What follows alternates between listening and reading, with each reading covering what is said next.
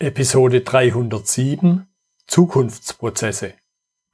KSN2Go Herzlich willkommen zu dem Podcast für Lean-Interessierte, die in ihren Organisationen die kontinuierliche Verbesserung der Geschäftsprozesse und Abläufe anstreben, um Nutzen zu steigern, Ressourcenverbrauch zu reduzieren und damit Freiräume für echte Wertschöpfung zu schaffen, für mehr Erfolg durch Kunden- und Mitarbeiterzufriedenheit, höhere Produktivität durch mehr Effektivität und Effizienz an den Maschinen, im Außendienst, in den Büros bis zur Chefetage. Heute habe ich Stefan Pastuschka bei mir im Podcastgespräch schon zum zweiten Mal. Er ist Strategie- und Innovationsberater und beschäftigt sich eben sehr intensiv mit diesen Themen, Zukunftsthemen. Hallo Stefan. Hallo Götz, schön, dass ich wieder da sein darf. Ja, ich habe schon ein paar kurze Stichworte zu dir gesagt, aber stell dich gerne mal noch äh, den Zuhörern vor, speziell eben denen, die dich in der ersten Episode nicht gehört haben.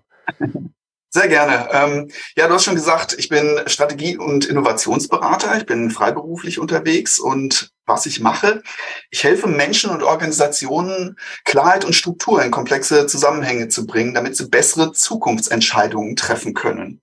Ja, und ja, meine Schwerpunkte, das sind Strategie und Innovation und beides, finde ich, hat extrem viel mit Zukunft zu tun. Ja, einerseits, ähm, wenn ich schaue, was so im Umfeld passiert, was sich da so entwickelt, was die Zukunft eigentlich ist, das beeinflusst meine Strategie. Aber andererseits mit Innovation kann ich die Zukunft ja auch mitgestalten. Also von daher, beide Begriffe, finde ich, sind sehr stark mit der Zukunft ähm, verbunden. Und ähm, ja, also ich beschäftige mich auch extrem viel mit der Zukunft, sowohl privat als auch ähm, als auch geschäftlich. Ne? Also ich habe schon viele Workshops, Strategie-Workshops und auch Zukunftsworkshops mit wirklichen Szenarioentwicklungen für die Zukunft gemacht. Mhm. Ne? Und man sieht da immer, die Zukunft ist wichtig für die Strategie. Wenn ich mich damit nicht beschäftige, dann wird das irgendwie eine Irrfahrt im Nebel. Ja. Ja, da waren schon ein paar Stichworte drin über die wir uns jetzt unterhalten werden. Und zum Einstieg nehme ich immer ganz gern so das Thema Herausforderungen mir vor oder uns vor. Sprich, vor was für Herausforderungen steht man denn? Ich meine, das mag jetzt mit der Zukunft auf der Hand liegen, aber trotzdem glaube ich, sollten wir es mal umreißen, damit wir so ein bisschen das Spielfeld aufgebaut haben. Ja, die Herausforderungen ja, mit der Zukunft. Also ich glaube, die Hauptherausforderung, das ist ja, die Zukunft ist ja noch nicht da. Ne? Das heißt, sie ist unbestimmt und es gibt einfach unendlich viele Möglichkeiten, wie die Zukunft aussehen könnte. Und ich glaube, Unternehmen, die brauchen irgendwo eine Sicherheit. Die möchten sich gerne auf verlässliche Informationen stützen, die sie für ihre Planung äh, nehmen können. Und das gibt's bei der Zukunft einfach nicht. Das ist irgendwie für viele eine Blackbox und das kann natürlich abschreckend wirken. Ja? Und wenn ich mich dann aber entschlossen habe, mich schon tiefer mit der Zukunft zu beschäftigen, dann stelle ich aber auch schnell fest, ähm, es gibt meistens keine fertigen Analysen, also für mein eigenes spezielles Thema. Das heißt, ich muss mich selber drum kümmern. Und das, damit komme ich eigentlich auch zu einer wirklich großen Herausforderung. Das selber drum kümmern, das braucht Zeit. Also das gilt für Strategieentwicklung, aber das gilt auch für Zukunfts vorausschauen. Ne? Das kann sehr schnell unter die Räder des operativen Geschäfts kommen. Mhm. Ja. Wir haben einfach keine Zeit, unsere Axt zu schärfen, uns mit solchen Dingen zu beschäftigen. Aber ja, ich muss mich damit beschäftigen, das weiß ich irgendwo, aber es fehlt an der Zeit. Ja, ja und mir kommt gerade der Gedanke in den Sinn, mein Projektmanagement, wenn ich also Projekte manage, beschäftige ich mich auch mit der Zukunft ein Stück weit, mit dem Unbekannten. Und, mhm. und da gibt's diesen, unter Projektmanager diesen alten Spruch, Planung ersetzt den Zufall durch den Irrtum. Jetzt glaube ich, so was ähnliches, in Anführungszeichen, damit muss ich in der Zukunft ja generell leben. Und, und trotzdem kann man nicht sagen, oh ja, dann lasse ich halt den Zufall mal so laufen. Oder im Sinne von gesteuerter Zufall äh, ist ja auch nicht wirklich das Richtige. Das heißt, so ein bisschen die nächste Frage, warum ist denn wichtig, sich vor allen Dingen eben gezielt mit der Zukunft zu beschäftigen? Ja, also du, du sagst es ganz richtig. Also ich glaube, Zufall zu nutzen für die Zukunftsplanung, das ist, glaube ich, äh, glaube ich, nicht so ganz das Richtige. Ähm, also wieso ist es wichtig? Ähm, also no normalerweise habe ich ja Ziele, die ich erreichen möchte. Ne? Und deswegen eine Strategie braucht ein möglichst klares Bild der Zukunft. Ja, dann, ich muss ja irgendwo sinnvolle Weichenstellungen machen ne? und mir ein paar erfolgversprechende Schritte überlegen, dass ich auch meine eigenen Ziele, sprich meine eigene Vision irgendwie erreiche. Ja, also dieses Zukunftsbild, das muss ich mir irgendwo erarbeiten. Und klar, ich weiß natürlich nicht, wie die Zukunft definitiv aussieht, aber ich muss Zukunftsannahmen treffen. Ja?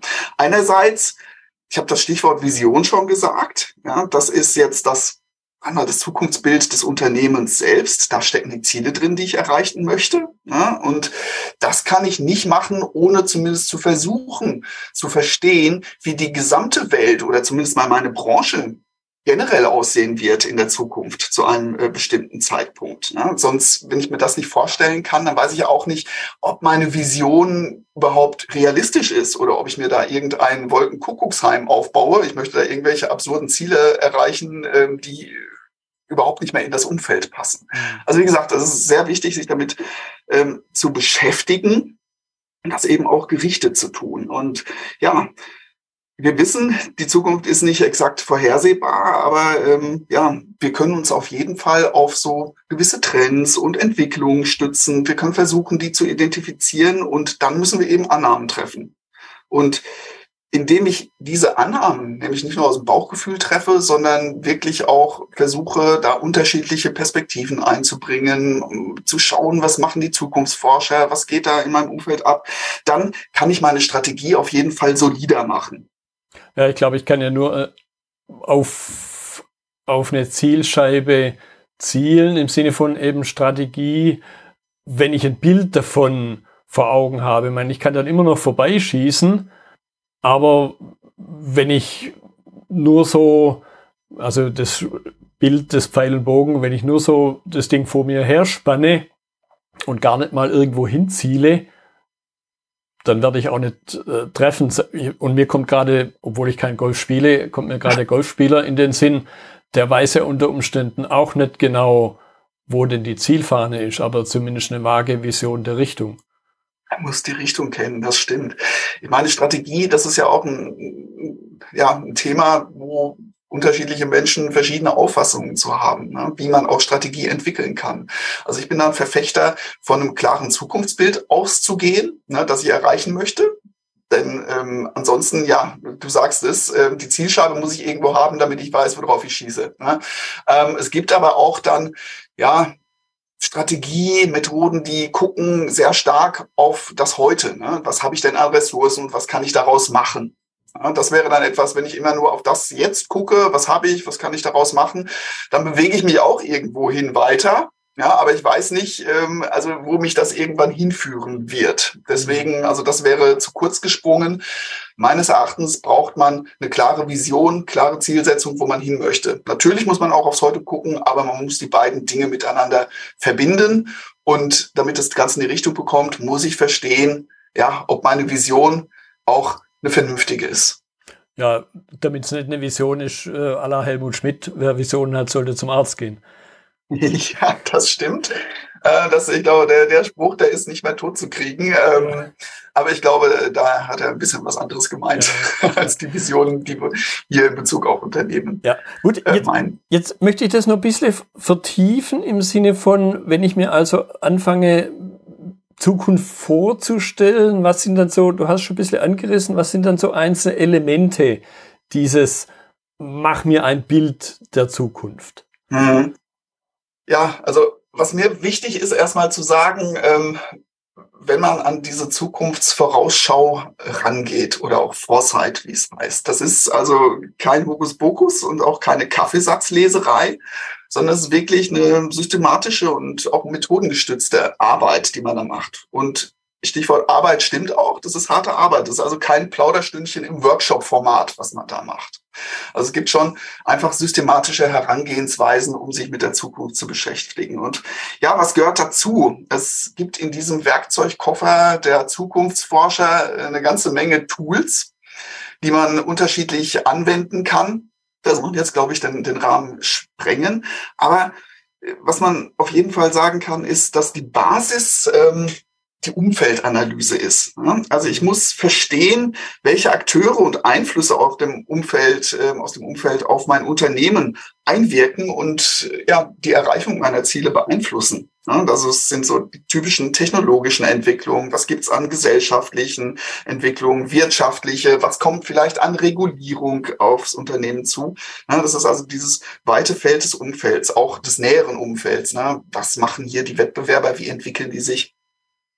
Ich muss also verstehen, was ist da die Situation und vor allen Dingen, was verändert sich. Mhm. Nichts bleibt gleich, sondern es verändert sich. Und ähm, ich muss dann schauen, gibt es einfach bestimmte Trends, also gerichtete Veränderungen in meinem Umfeld, ähm, die für mich auch relevant sind. Ne? Was passiert da generell an Veränderung? Und wenn ich mir die anschaue, dann gibt es dazu irgendwelche Hypothesen, wie sich so ein Trend entwickeln könnte, wann der stattfindet, wie stark der stattfindet. Ähm, und da ja, betrete ich den Bereich des Unbekannten. Ne? Ich muss mir überlegen, was ist denn meine Annahme? Was denke ich? Wann, also wie wird sich diese Veränderung ausgestalten? Ja, wie stark kommt die und in welche Richtung geht sie? Ja, also das ist, da sind wir schon bei den Trends. Also erstmal das Umfeld verstehen, mir Trends anschauen, einfach auch Entwicklungen, die im Umfeld stattfinden, selbst wenn man sie jetzt auch nicht vielleicht das Wort Trend mhm. ähm, verdienen. Aber ich kann mich immerhin inspirieren lassen, beispielsweise. Ja, wenn ich jetzt ähm, keine Idee habe, was ist denn da relevant, dann gibt es ganz viele Trends, die veröffentlicht sind. Ne? Es gibt ja viele Institute, die veröffentlichen ähm, ihre Trends, wie zum Beispiel das Zukunftsinstitut. Ne? Da gibt's ähm, da gibt's eine Webseite, da kann ich mir angucken, was halten die für die wichtigsten Trends. Ne? Nicht nur Megatrends, sondern auch, nur, auch Subtrends sind dabei. Und da kann ich mich inspirieren lassen, wenn ich mir die mal anschaue, durchlese und immer mich frage, hat das irgendwas mit mir bzw. meinem Unternehmen zu tun? Ja? Und ähm, kann mir auch anschauen, was passiert technologischerseits in der Start-up-Szene? Ne, sind da irgendwelche Dinge, die mir gefährlich werden können? Also ich brauche eine Menge Inspiration, muss mir einfach wirklich Zeit nehmen und anschauen, ähm, was geht da und muss das möglichst systematisch eben abklappern, um zu vermeiden, dass ich da großartige blinde Flecken habe. Ja, und wenn ich sowas gemacht habe, dann komme ich vielleicht zu einer gewissen Einschätzung, wie meine Zukunft oder die sich in meiner Branche, wie sich die Zukunft gestalten wird. Das würde man dann so das Trendszenario nennen. Damit zum Thema Trends. Trends sind ein wesentliches Werkzeug und das weist aber auf eine bestimmte Zukunft dahin, wenn ich sowas mache. Und es gibt auch andere Werkzeuge, wie zum Beispiel die Szenariotechnik. Die hilft mir, auch mir Gedanken zu machen auf strukturierte Art und Weise über alternative Zukünfte. Mhm. Also ich konstruiere alternative Zukünfte, die, die sowohl möglich sind, aber sich durchaus stark voneinander unterscheiden können. Und dann muss ich mir überlegen, wie gehe ich damit um? Ne, plane ich jetzt beispielsweise für eine ähm, für, für, für ein bestimmtes dieser Szenarien, setze ich also mein äh, wette ich auf dieses Szenario oder mache ich dann eine, eine ähm, sogenannte robuste Strategie, das heißt, ich versuche Entscheidungen zu treffen, die sich ähm, in möglichst vielen dieser möglichen Szenarien positiv für mich ausspielen. Das sind dann so sogenannte No Regrets Entscheidungen. Mhm. Das sind jetzt einfach mal Beispiele, wie ich mich der Sache nähern kann ja, und es gibt, wie gerade schon gesagt, es gibt viele, viele Methodiken, die ich anwenden kann. Aber so die Arbeit mit Trends und die Arbeit mit Szenarien, das sind Sachen, die sind ja sehr systematisch, sehr solide und das ist also definitiv was, was ich empfehlen kann. Hm. Ja, da geht mir gerade der Gedanke durch den Kopf, gerade bei Szenarien, bei diesen Alternativen, mache ich mir doch wahrscheinlich auch Gedanken über auch wieder mögliche Einflussfaktoren, dass ich an der Weggabelung eher so abbiege oder eher geradeaus oder in die andere Richtung abbiege. So, so diese vorweggenommenen Wenn-Dann-Entscheidungen, oder? Ja, das stimmt. Also wenn du, wenn du jetzt dein, ähm, du sagtest, wenn ich dann an einer, einer Gabelung abbiege, also wenn du das beziehst auf, wie entwickelt sich ein bestimmter Einflussfaktor, dann bringt dich das nämlich genau in Richtung der Szenariotechnik. Mhm. Also Nehmen wir mal an, wir haben einen Einflussfaktor identifiziert, der das Wohl und Wehe meines Unternehmens und das Erreichen meiner Ziele ganz stark beeinflusst. Ja, dann gibt es üblicherweise von diesem Einflussfaktor oder man nennt es auch Deskriptor, gibt es so eine angenommene Entwicklung in die Zukunft. Aber es muss ja nicht genau so kommen. Es kann auch anders laufen. Mhm. Ja, also das, das kann sich ähm, viel stärker entwickeln beispielsweise, als man denkt, oder es kann sich viel schwächer entwickeln. Und wenn man diese unterschiedlichen Entwicklungsmöglichkeiten dann mit den unterschiedlichen Entwicklungsmöglichkeiten anderer Einflussfaktoren kombiniert, dann kommt man genau zu den unterschiedlichen Zukunftsszenarien. Mhm. Und, und das Zweite, was mir in dem Zusammenhang durch den Kopf ging, das Zitat kennst du mit Sicherheit auch, Kierkegaard, äh, Connecting the Dots, also dieses Zurückblicken, um aus der Vergangenheit raus für die Zukunft zumindest das ist meine Interpretation, was zu lernen. Und, und da würde mich noch interessieren, welche Rolle spielt dieser Rückblick? Hm. Ja, der Rückblick ähm, ist ein bisschen schwierig. Ähm, ich, es, es gibt einen sehr empfehlenswerten Rückblick. Das heißt, wenn ich meine Strategie jetzt wirklich entwickeln möchte, ne, also wäre der äh, wichtigste Rückblick, den ich äh, dafür nutzen kann, der aus der Zukunft zurück. Ja, das nennt man, äh, da, dafür gibt's auch einen Namen, diese Methode, die nennt sich Backcasting, also genau umgekehrt zum Forecasting. Mhm. Ähm, und dieses Backcasting, das basiert darauf, ich stelle mir die Zukunft möglichst plastisch vor, überlege mir, wie ich mich als Unternehmen in dieser Zukunft wiederfinde mit meiner Vision, ja, und dann leite ich rückwärts daraus die Schritte ab, wie ich dahin gekommen bin. Mhm. Also das wäre sozusagen ein Rückblick aus der Zukunft der erkenntnisleitend dafür ist, was ich tun muss, um dahin zu kommen. Das ist ein Ansatz, den man wählen kann für, ähm, für eine Strategieentwicklung. Ansonsten der Rückblick. Wenn ich mich jetzt in der Jetztzeit befinde und schaue mal einfach zurück in die Vergangenheit, das klingt so ein bisschen danach, Trends zu extrapolieren. Das funktioniert ganz oft eben nicht. Mhm. Ja, also die Vergangenheit zu nehmen und in die Zukunft fortzuschreiben. Das mag funktionieren für einen gewissen übersichtlichen Zeithorizont. Also solange ich mich, solange ich jetzt nicht weit in die Zukunft gucke, dann kann ich schon schauen, dann, dann gibt es gewisse Einflussfaktoren, die entwickeln sich relativ vorhersagbar. Ja, also beispielsweise die Bevölkerungsentwicklung. Das wäre jetzt ein Faktor, ähm, den, den kenne ich, den habe ich in der Vergangenheit beobachtet und der wird sich jetzt nicht plötzlich ganz drastisch verändern. Den kann ich gut in die Zukunft fortschreiben.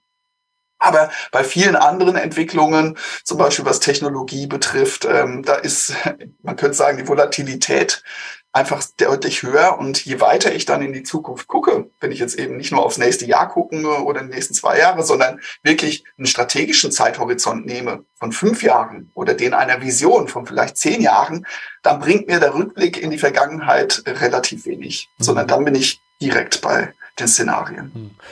Jetzt ein, ein Punkt, du hattest das angedeutet, eben das Umfeld eines Marktes zum Beispiel. Jetzt gibt es natürlich bestimmte Branchen, wo der, wo der Einfluss von anderen, von dem Markt, von Kunden sehr stark ist. Ich denke da an Branchen wie Automobilzulieferer, mhm. die natürlich selber, klar, sie haben ein Produkt, sie haben vielleicht eine Einspritzpumpe, sie haben ein Getriebe, wobei man gerade bei Getriebe und E-Mobilität natürlich schon eine eigene Episode machen könnte. Aber da, da habe ich ja nicht diese Freiheitsgrade oder dieses Umfeld gibt mir sehr enge Grenzen vor. Was mache ich in so einem Kontext? Als also, Zulieferer zum Beispiel. Mhm. Ja, also was du da schilderst, ist A, ein super Beispiel. Ja, und, äh, und ich glaube auch in, in vielen Fällen also die Regel. Ne? Also es gibt ja nur sehr wenige Unternehmen, die, die wirklich die Power haben, die Zukunft eines Marktes signifikant zu beeinflussen. Ja, wenn man darüber nachdenkt, dann ist man gleich bei Unternehmen wie Google, Amazon oder, oder Tesla. Wobei man eigentlich auch sagen muss, Tesla hat jetzt auch nicht als großes Unternehmen gestartet. Ne? Mhm. Das ist auch nochmal eine ganz andere äh, Überlegung. Aber wirklich, ähm, viele Unternehmen haben eben nicht die Möglichkeit, den Markt und das Umfeld wirklich zu gestalten. Ja, und jetzt bei dem Beispiel Zulieferer, was mache ich da? Okay, ich kann natürlich auf das gucken, was ich gerade eben als Geschäft mache. Ne? Also wenn ich jetzt stark abhänge von, von, von meinem, ähm, von meinem OEM, dem ich, äh, dem ich was zuliefere, dann wäre es wichtig, im Sinne der Zukunftsvorausschau erstmal zu verstehen, was, ha was haben die denn für Roadmaps?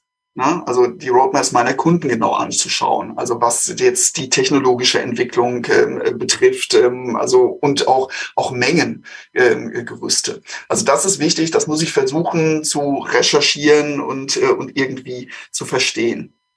Ja, aber damit bin ich ja tatsächlich immer noch gefangen in, in, in dieser Zulieferkette. Jetzt kann es ja durchaus auch sein, das ist ein schönes Beispiel, was du da genannt hast mit der e, e, E-Mobilität, dass äh, mein Kunde vielleicht jetzt nicht der Allerschnellste ist. Ähm, um, ähm, bei diesem Wandel von, vom, vom Verbrenner zur E-Mobilität. Ne? Und ähm, jetzt kann ich mir natürlich über, überlegen, ähm, gehe ich mit, will ich mit dem zusammen untergehen oder will ich eben auch neue Geschäftsfelder vielleicht erschließen? Ja, und deswegen glaube ich, ist es wichtig, über diesen Horizont der eigenen Kunden, was ja eher so das Mikroumfeld wäre, hinauszuschauen in das größere Umfeld. Also wirklich da zu gucken, was passiert denn beim Kundenkunden?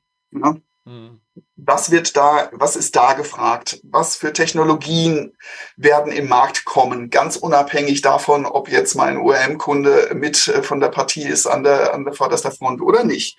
Und, äh, und das, das muss ich mir einfach anschauen. Ja? Und ähm, wenn ich das mache, kann ich eben auch neue Chancen identifizieren. Ja? Und das gibt halt auch in dieser Zulieferbranche viele Unternehmen, die das rechtzeitig gemacht haben und gut erkannt haben und, und dadurch auch für sich diese Abhängigkeit von der alten Technologie ähm, zu, zu reduzieren und wirklich auf neue Zukunftsfelder zu setzen. Ja, und ich glaube, man muss ein Stück weit sich auch Gedanken machen. Du hast es Kunde, Kunde genannt.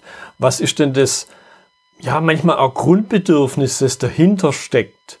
Und, und da fällt mir so ein Beispiel ein mit oder zwei Beispiele, Beispiele fallen mir ein. Das eine war mal, dass, ich glaube, es war ein Versicherungsmakler, der mal so die Frage in den Raum gestellt hat, was ist denn zum Beispiel für eine Berufsunfähigkeitsversicherung die Situation, die Konkurrenzsituation? Und dann hat er gesagt, nee, das ist nicht der andere Versicherungsanbieter, mhm. sondern das ist unter Umständen ein Smartphone, Provider oder ein Telekom, Vodafone und so weiter für den jungen Berufstätigen, der sich halt, der vor der Entscheidung steht, gebe ich mein Geld für eine Berufsunfähigkeitsversicherung aus oder kaufe ich mir das schickste neue Smartphone. Und diese Gedanken sich zu machen, glaube ich, öffnen auch den Horizont nochmal, oder? Ja, das stimmt. Also ich, ich glaube, das Geheimnis liegt darin, wirklich ähm, einfach den Kunden, also den Nutzer, nicht aus den Augen zu verlieren und wirklich ähm, ja, Bedürfnisse zu befriedigen. Ne? Also es geht ja immer darum, bei, bei jedem Geschäftsmodell, was ich haben kann, ob das jetzt eine Berufsunfähigkeitsversicherung ist, äh, ob das, ob das Smartphone ist, ob das, ob das Mobilität ist, es geht ja immer darum, ein Wertversprechen zu generieren, was eben auf, äh, auf Anklang stößt ja, bei, bei irgendeiner Zielgruppe. Und und da sich wirklich Gedanken darüber zu machen, es gibt immer zwei Möglichkeiten, löse ich hier ein Problem oder befriedige ich ein Bedürfnis? Mhm. Ja, es ist jetzt schwierig, das Beispiel, was du genannt hast, da ein bisschen ähm, einzuordnen. Ja, also ähm, dieses das Smartphone, das klang mir so ein bisschen nach, ich befriedige ein Bedürfnis. Ne? Ähm, die Berufsunfähigkeitsversicherung, die löst vielleicht ein Problem, das mir aber erstmal äh, bewusst sein muss. Ja, also wie es aber auch immer ist, ähm, ich sollte mir möglichst gute Gedanken darüber machen, ähm, was sozusagen, was braucht oder möchte eigentlich meine Zielgruppe? Und wo, wobei der Fokus liegt auf, was braucht sie denn tatsächlich? Mhm. Und da wirklich offen zu denken. Ja, und manchmal, da fällt mir eben Steve Jobs an der Stelle ein, mit, mit seiner Vision des iPhones ich meine, da gab es vorher Vergleichbares, aber wenn wir uns das heute anschauen, an die, an die Blackberries und an die Nokias, die ja Nokia speziell ja durchaus eine spannende eigene Geschichte haben. Irgendwann mal, glaube ich, haben sie Gummistiefel hergestellt. Okay, und, und, dann haben sie ihren Markt so komplett auf den Kopf gestellt, beziehungsweise gewechselt und dann sind sie trotzdem untergegangen. Mhm. Das stimmt, das stimmt. Ähm, ich meine, es gibt natürlich auch keine Garantie. Also man, man hört ja immer viel von den äh, erfolgreichen Unternehmen. Apple ist ja, wird, wird ja sehr gerne genommen als, äh, als, als Beispiel. Oder auch manche Startups, die es dann wirklich schaffen, ähm, erfolgreich zu sein. Von den vielen Startups, die auch gute mhm. Ideen hatten, ähm, die aber dann nicht gefruchtet haben, vielleicht, da redet ja keiner so viel. Also es gehört einfach eine ganze Menge dazu, um ähm, die richtigen sag mal, Trends zu erkennen, die richtigen Entwicklungen ähm, auch dann auszunutzen und die Chancen zu ergreifen, die dahinter stecken. Ja, und das können manche einfach besser als andere. Manchmal ist es auch einfach die, ähm, der falsche Zeitpunkt. Ja, also man mhm. muss zum richtigen Zeit auch an der richtigen, äh, an der richtigen Stelle sein mit der richtigen Idee. Also da, das gehört auch dazu. Ja. Ja, ich glaube, ich glaube, das ist auch nochmal ein, ein spannender Punkt im Sinne von zu sehr dann an der eigenen, an dem eigenen Bild der Zukunft angehaftet sein. Mir fällt gerade kein besserer Ausdruck ein. Sprich, was kann ich denn aber auch eben für Fehler machen? Das wäre jetzt ein möglicher Fehler. Was, was begegnet dir sonst noch, was Unternehmen halt in Anführungszeichen immer wieder falsch machen? und sich dann schwer tun mit der unbekannten Zukunft, wenn sie sich anders entwickelt. Da fällt mir ein Zitat von einem früheren Vorgesetzten ein, der mal so einen Spruch losgelassen hat, von wegen, der Markt hat sich fehlentwickelt. ja, das ist gut. Der Markt hat sich fehlentwickelt. Das ist lustig. Also, ähm, also da ist der Markt quasi schuld und, ähm, und dann wohl nicht die eigenen, äh, vielleicht falschen Zukunftsannahmen. Ne? Also ähm, ja, ähm, was sind Fehler, sagst du? Also ähm, ich glaube, was, was in diesem Zitat drin steckt, ähm, also diese Annahmen über die Zukunft sind einfach keine Wahrheiten. Mhm. Ja? Und, äh, und man muss immer die Augen offen halten, so den Finger am Puls des Marktes oder des, des Umfeldes eben haben, um zu, um zu schauen, passiert denn da was? Sind meine Annahmen, die ich mal getroffen habe, eigentlich äh, noch valide.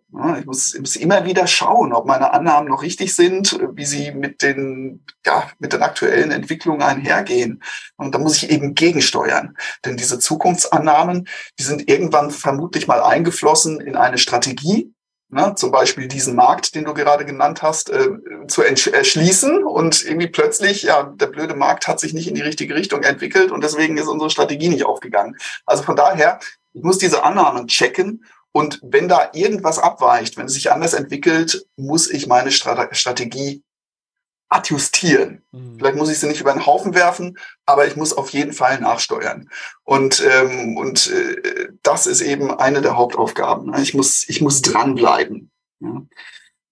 Gibt aber auch noch andere Fehler, die man machen kann äh, im Zusammenhang mit Zukunft und äh, Zukunftsvorausschau. Hier zum Beispiel ja, du sagtest es, äh, es vielleicht hat derjenige, der den Ausspruch gemacht hat, versucht, da Recht zu behalten. Ne? Und es geht mhm. eben nicht darum, Recht zu behalten bei der Zukunftsvorausschau. Wir wissen nicht, wie die Zukunft genau aussehen wird. Deswegen müssen wir uns einfach relativ offen Gedanken darüber machen, welche Möglichkeiten es denn gibt. Und diese Möglichkeiten, die müssen wir durchdiskutieren. Und da müssen unterschiedliche Sichtweisen auf den Tisch kommen. Ja, das muss man idealerweise gemeinsam im Team mit unterschiedlichen Perspektiven diskutieren. Dann eben auch eine gemeinsame Sichtweise darauf finden. Ja, man muss sich verständigen auf, äh, auf, äh, auf diese Zukunftsannahmen. Ja, und dann muss man, muss einem aber klar sein, die Zukunft wird irgendwie im Detail immer anders sein ne, als das, was man sich vorgestellt hat. Man darf also nicht versuchen, sich die Zukunft zu detailliert vorzustellen. Das, das wird dann an irgendeiner Stelle klemmen. Ne? Aber man muss ähm, in groben Zügen dieses Bild bauen und muss dafür die, möglich, die Möglichkeiten wirklich ähm, äh, gemeinsam anschauen. Mhm. Und damit das auch gut geht, dann muss man von diesem reinen Bauchgefühl wegkommen. Ja, oftmals gibt es ja Menschen, die, die glauben, ein sehr gutes Bild äh, oder Verständnis von der Zukunft zu haben. Aber das ist dann oft auch basierend auf einem Bauchgefühl und, äh, und aus, auf Erfahrungswissen. Ne? Und von solchen Einzelperspektiven muss man wegkommen. Deswegen immer gut informiert und gemeinsam im, im, im Team sowas ausarbeiten. Da kommt ja? mir jetzt noch ein weiterer Gedanke, gerade so, also zumindest erlebe ich das manchmal, wenn, wenn dann im Team man einigt sich auf irgendwas, in Anführungszeichen. mal jetzt mal ernst gemeint, ohne dass jetzt da irgendjemand dann auf die Schulter zeigt, guck mal, ich habe da vier Streifen und du plus drei, also ich habe recht. Äh, lassen wir das mal weg, besteht nicht, ich war zumindest den gewissen Verdacht nicht los, auch eine gewisse Gefahr vielleicht, dass man durch diese Einigkeit im Team dann auch wieder unter Umständen sich ein Bein stellt? So nach dem Motto, ah, wir waren uns da ja einig, dass sich das so entwickeln muss. Und dann mhm. passiert es aber doch anders. Ähm, das ist ein, ist ein, sehr guter äh, Gesichtspunkt. Ähm, ich glaube, die Frage da ähm, ist, wie ist es denn zu dieser gemeinsamen Einschätzung gekommen? Wenn das eine wirklich offene ähm, Diskussion war, ein wirklicher Diskurs, wo wirklich die unterschiedlichen Sichtweisen auf den Tisch gekommen sind und keiner Scheu hatte, irgendwie auch eine konträre Meinung äh, oder Sichtweise zu äußern, nur weil der Chef eben dabei war und, äh, eine andere Meinung hat, dann ist das ein gutes, kann das ein gutes Ergebnis äh, bringen. Ja, also es muss ein Diskurs da sein und oftmals ist es auch gut, wenn es nicht unbedingt ein Konsens war. Mhm. Ja, Konsensentscheidungen sind meistens nicht die besten, ähm, sondern es müssten eher so Konsententscheidungen sein, dass man sagt, okay, habe alles gehört, ähm, ich kann damit leben, ja, und muss nicht notwendigerweise so sein, dass alle Hurra schreien, ja genau, das ist super so. Ja, also von daher, es muss schon eine äh, wirklich tiefe Diskussion sein, eine kontrovers geführte Diskussion, die dann zu einem Ergebnis führt, ähm, das das Team gemeinsam trägt äh, wo vielleicht nicht alle happy sind, aber wo man ähm, sich dann darauf einigt, das so ähm, äh, zu nehmen. Und da, dann wird es ja umgesetzt in eine Strategie. Auf Basis dieser Annahmen baut man eine Strategie. Und man muss ja natürlich auch diese diese Verantwortlichkeit haben, dass man sich dann in die Augen blicken kann und sagt, ja, das haben wir vielleicht falsch gelegen. Mhm. Ja, aber wir haben alles getan dafür, dass äh, wirklich äh, die verschiedenen Sichtweisen erörtert wurden. Ja, und ich glaube, man muss halt auch nennen, und, und da sehe ich auch diesen großen Bezug zum Kernthema jetzt meines Podcasts im, im Sinne von Lean und Prozessverbesserung verbessere ich, beschäftige mich ja auch natürlich im deutlich kleineren Kontext auch mit dem Unbekannten, mit der Zukunft. Weil wenn ich schon dort wäre, wo ich hin will, würde ich mir ja keine Gedanken machen. Und ich sehe da eine hohe Ähnlichkeit drüber, wo man halt dann auch diesen Schritt zurückgehen muss, wenn man gemerkt hat, die Zukunft liegt nicht in der Richtung, wie ich jetzt mal die ersten Meter in Anführungszeichen gelaufen bin, dann muss ich bereit sein, halt umzudrehen oder abzubiegen und zu gucken, ob es in einer anderen Richtung vielleicht eher eine sprichwörtliche Zukunft hat. Absolut, absolut. Ähm, wobei dieses, ähm, man, man kann dieses sozusagen abkehren und neue Richtung wählen, das ist natürlich auch nur ähm, begrenzt möglich. Ne? Also wenn ich jetzt ähm, eine wirklich ähm, fundamentale Strategie entwickle, dann ist die ja häufig damit verbunden, dass wirklich Ressourcen reingesteckt werden. Ne? Viel Geld beispielsweise. Vielleicht wird ein Unternehmen irgendwie gekauft oder sowas. Ne? Das ist dann äh, etwas, wo man nicht plötzlich sagen kann, hm, ähm, das war vielleicht jetzt doch nicht das Richtige, äh, wir machen doch was ganz anderes. Also da, da dann von dem einmal eingeschlagenen Weg komplett abzurücken, das kann man nur kann und muss man im Notfall machen. Ja? Aber meistens ist es dann doch so, dass man auf einem eingeschlagenen Weg ähm, einigermaßen gut bleiben kann, aber man muss, muss ihn eben adjustieren. Ich glaube, das ist sicher auch das, was du gerade gemeint hast. Ich muss immer meine Augen offen halten. Ich muss schauen. Mhm. Also ich kann nicht einfach die Party wechseln. Ja, das, das bringt mich im Grunde zu, ja, ich will es eine Abschlussfrage nennen, aber, aber in eine Richtung, über die man eben auch diskutieren, über die man auch reden sollte. Du hast gerade schon angedeutet, was kann man denn für Fehler machen? Das haben wir jetzt gerade besprochen. Wie vermeide ich es denn? Also wenn ich mir ein Bild mache von möglichen Sackgassen, dann kann ich ja vielleicht am Anfang der Sackgasse schon gucken, steht da irgendwo so ein komisches Schild ja, wie kann, wie, wie kann ich diese Fehler vermeiden? Ne? Also, also das ist nicht einfach. Das ist nicht einfach, weil es, es, es, es hat natürlich auch mit, mit Menschen einfach zu tun und man muss sich da ein bisschen, manchmal glaube ich, selber disziplinieren, ein bisschen zwingen vielleicht. Ne? Und ähm, was ich gerade eben zum Beispiel gesagt habe, das, das mit dem Team. Ne? Also ich muss dafür sorgen, dass ich da wirklich eine Vielfalt von Perspektiven zusammenkriege. Das heißt, ich muss mein Team breit aufstellen, vielfältig aufstellen. Also nicht nur die üblichen Verdächtigen immer nehmen, nehmen mit denen ich sowieso immer diskutiere. Ja, und ich muss dafür sorgen, eine Kultur der Offenheit zu schaffen, wo ich auch kritische Punkte auf den Tisch bringen kann. Ja. Und in dem Sinne sage ich immer, Vielfalt schlägt Hierarchie. Mhm. Ja, also man sollte nicht, nicht immer nur in seinem eigenen Saftschmorn zum Beispiel der Führungskreis alleine, nur die Geschäftsführung alleine. Da ist das Wissen einfach begrenzt. Man muss das erweitern, man muss unterschiedliche Perspektiven einbringen. Also das ist etwas, das würde ich empfehlen. Ähm, also da muss man wirklich drauf achten, um die Offenheit des Denkens im, äh, zu sichern und, ähm, und wirklich zu garantieren, dass dann ähm, wirklich tiefe Diskussion war.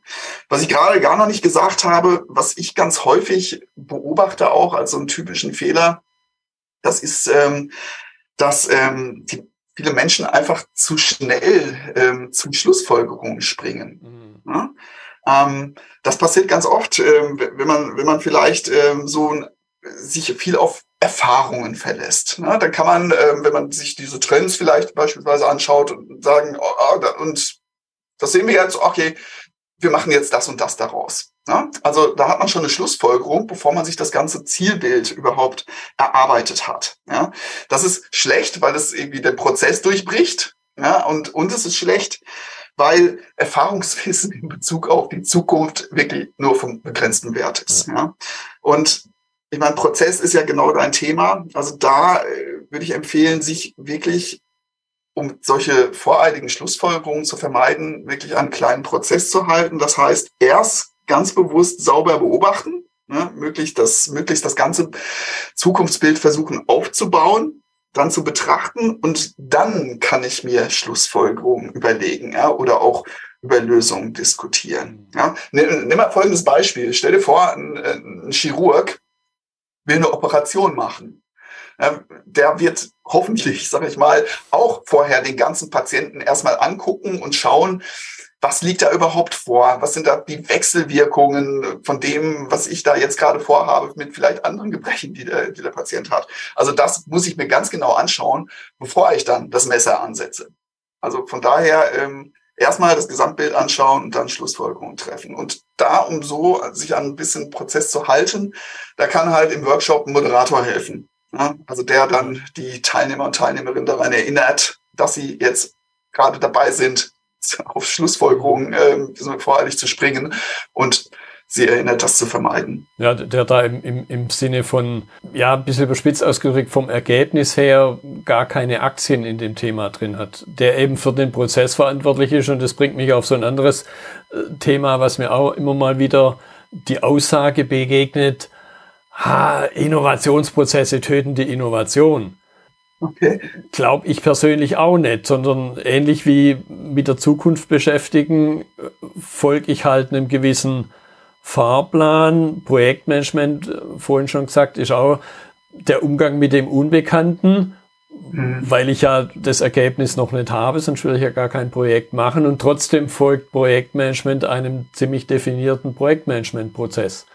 Absolut. Also Innovations, also ich glaube nicht, dass ein Innovationsprozess die Innovation killt. Ich glaube, die, wenn die falschen Menschen Entscheidungen über die, die Innovation treffen, ja. dann killt das, äh, killt das die Innovation. Genauso wenig killt ein Kreativitätsprozess die Kreativität. Genau. Sondern er ist dazu da, die Kreativ Kreativität zu fördern. Was man dann aus den Ideen am Ende macht, vielleicht, die man da generiert hat, das steht dann auf einem ganz anderen Blatt. Ja. Ja, und spätestens da, wenn ich halt tolle Ideen habe, geht es ja irgendwann darum, jetzt da draußen ein Produkt zu machen. Egal, mhm. ob es was Greifbares ist oder nur eine Dienstleistung. Und, und spätestens da greifen dann wieder so Dinge wie Produktmanagementprozesse. Wie bringe ich eine Sache in den Markt und wie überlege ich mir am Anfang schon, wie ich es vielleicht irgendwann auch mal wieder raushole, um nicht bis zum St. Nimmerleinstag, wenn die Zukunft sich anders entwickelt hat, daran zu hängen. Ganz genau, richtig.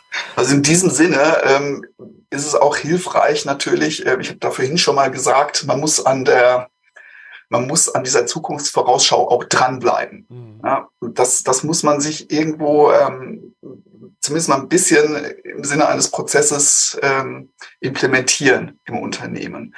Und ähm, ja, wie man sowas macht, da gibt es natürlich unterschiedliche Ansätze zu. Ne? Es gibt, ähm, es gibt äh, Großunternehmen, die haben ganze Foresight-Abteilungen, die beschäftigen sich mit nichts anderem.